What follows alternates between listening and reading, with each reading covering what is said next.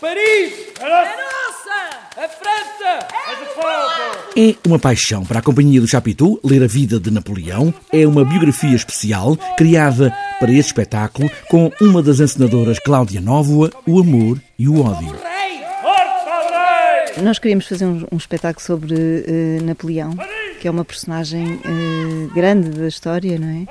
E contar um bocadinho a história dele, que na verdade toda a gente conhece o Napoleão, mas eu acho que nem toda a gente conhece o Napoleão assim mais profundamente. Não é preciso empurrar. Atenção, não é preciso empurrar. Oh, filho, fizeste xixi. Não tenhas medo, filho. Não tenhas medo. Um homem de conquistas que se pendura na Revolução Francesa, mas a pescar o olho à monarquia, a quem se chama imperador, é este complexo épico que está aqui neste espetáculo do Chapitou. Ele apropria-se dos valores da Revolução Francesa e, e é apropriando-se desses valores que ele se torna uh, conhecido.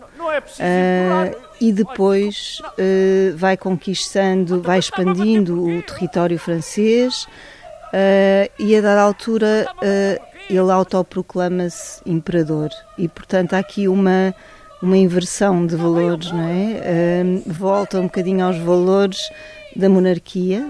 Então, mas está-me a bater porquê? Eu estou... Mas está-me a bater porquê? Então, Napoleão, como se sabe, tem muito a ver com Portugal, mas as invasões francesas nesta biografia ah, não seguem por aí. Interessa muito mais o lado risível e este lado épico e os muitos amores do épico Napoleão. É sim, senhora, um homem de muitos amores. Uh, se bem que eram uns amores um, rápidos e a dada altura um bocadinho por interesse. Ele, ele tem, tem uma primeira grande paixão, que é a Josefina, que é a mais conhecida. Um, depois tem várias amantes, como também acho que era um bocadinho a panagem daquela, daquela época.